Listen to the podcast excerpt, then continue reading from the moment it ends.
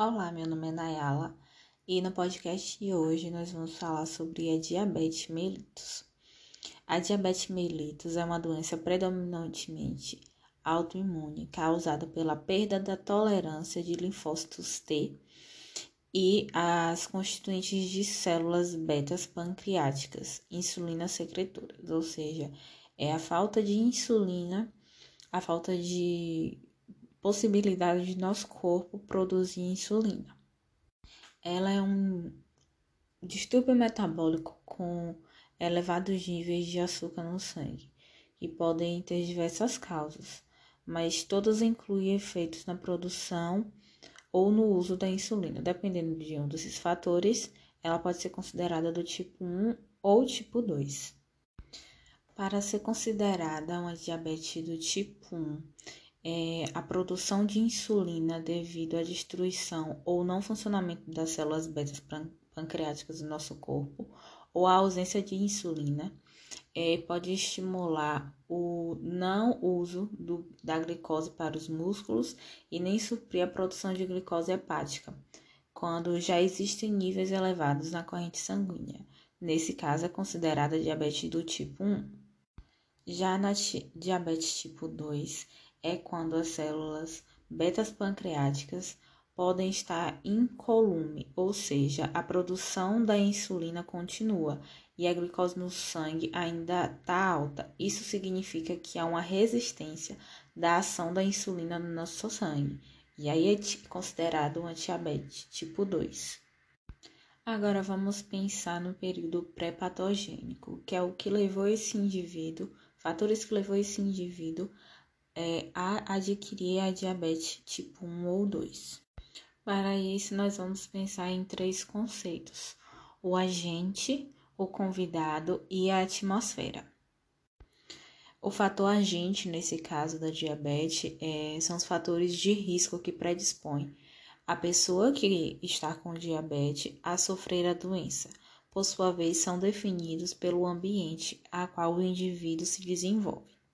Dessa forma, o agente é a insulina e a sua falta de ação devido ao déficit da sua produção ou resistência à sua ação.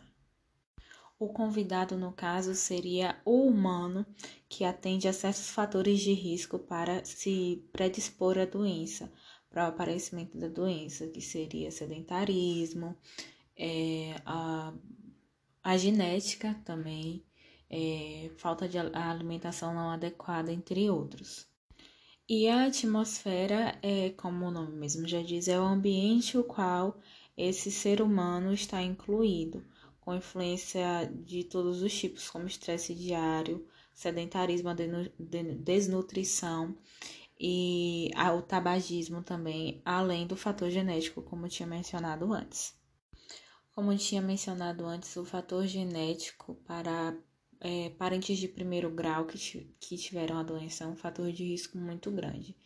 Uma idade com mais de 45 anos também se predispõe a ter. No entanto, no caso do déficit de produção de insulina, a patologia geralmente já se manifesta em crianças e adolescentes. Um fator de risco também muito agravante é o sedentarismo e a obesidade.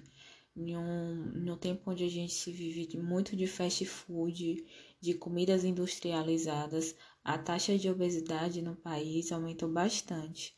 Com isso, em jovens, é, crianças e adolescentes.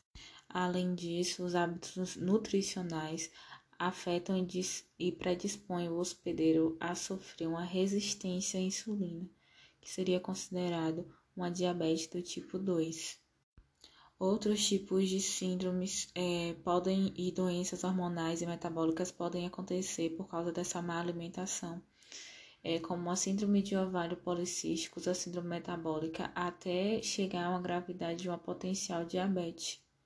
Para que isso não aconteça, é necessário ter uma prevenção primária para é, visar impedir que essa patologia seja estabelecida em qualquer tipo de pessoa. É, Para essa prevenção primária é possível um aconselhamento nutricional, é, uma rotina de exercícios, uma educação sobre tabagismo e doenças diabéticas. Agora vamos falar no período patogênicos seriam indivíduos já com diabetes. Junto com isso, vários defeitos são unidos e acabam por determinar as condições hiperglicêmicas desse indivíduo. O primeiro, a primeiro sinal, o primeiro gatilho é a desnutrição da célula pancreática ou o seu mau funcionamento por vários fatores genéticos ou por infiltrações das células imunológicas do corpo. É, inicialmente, a resistência da insulina é estabelecida de duas maneiras, né? O primeiro é chamado de periférico. Isso ocorre nos músculos esqueléticos diminuindo a captação do metabolismo da glicose, ou seja, o músculo ele resiste muito à ação da insulina. E o segundo é chamado de resistência central. É, ele ocorre no fígado e aumenta a produção da glicose. Ignora o sinal da insulina para suspender a produção. A resistência a essa resposta acaba estimulando uma produção de insulina nas células betas pancreáticas, mas a quantidade se torna insuficiente para neutralizar essa resistência. Então, a hipoglicemia é estabelecida. Em algumas literaturas, chega-se a relatar que essa insuficiência não é uma falha em si, mas é uma falha relativa, porque a insulina ela está sendo secretada em níveis apropriados, mas o corpo resiste à sua ação. A diabetes, quando não genética, quando você não já tem uma predisposição, às vezes a gente tende a não identificar alguns sinais. É, e os sinais clássicos de uma diabetes são, às vezes, muita sede, vontade de urinar e fome constante, cansaço, uma visão meio turva e a perca de peso. Porém, pode-se manifestar esse tipo de sintoma, e aí é feito o rastreamento é, que são pessoas que se predispõem, é, como obesos, que têm uma vida sedentária, com muita gordura no sangue, pressão alta, e mulheres com histórico de gravidez, é, gestacional, uma diabetes gestacional, entre outros. Como é feito esse diagnóstico da diabetes? Então, é, ele pode ser feito de uma maneira pelo exame de sangue, pela coleta é, da dosagem do glicose em em jejum, podendo ser necessária uma segunda dosagem para essa confirmação. E também pode ser feito pelo teste oral da tolerância de glicose, que consiste em fazer uma sobrecarga de glicose através da ingestão de um líquido bastante açucarado, para avaliar o quanto a glicose sanguínea se eleva. É, em grávidas, o teste pode ser realizado de forma alternada, com quantidades diferentes de açúcar na solução e em um tempo diferente de coleta após a ingestão da solução.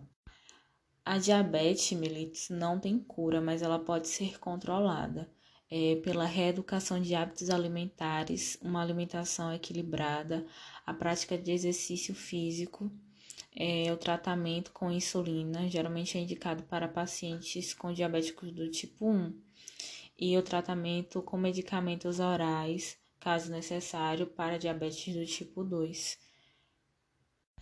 As complicações da diabetes geralmente ocorrem a longo prazo e consistem numa não manutenção da sua saúde. E pode acontecer vários tipos de coisas, de funções e até falência de vários órgãos, especificamente os rins, olhos, os nervos e vasos sanguíneos. Como geralmente evoluem silenciosamente, os sintomas podem demorar a ser percebidos, e então uma avaliação médica periodicamente é muito importante.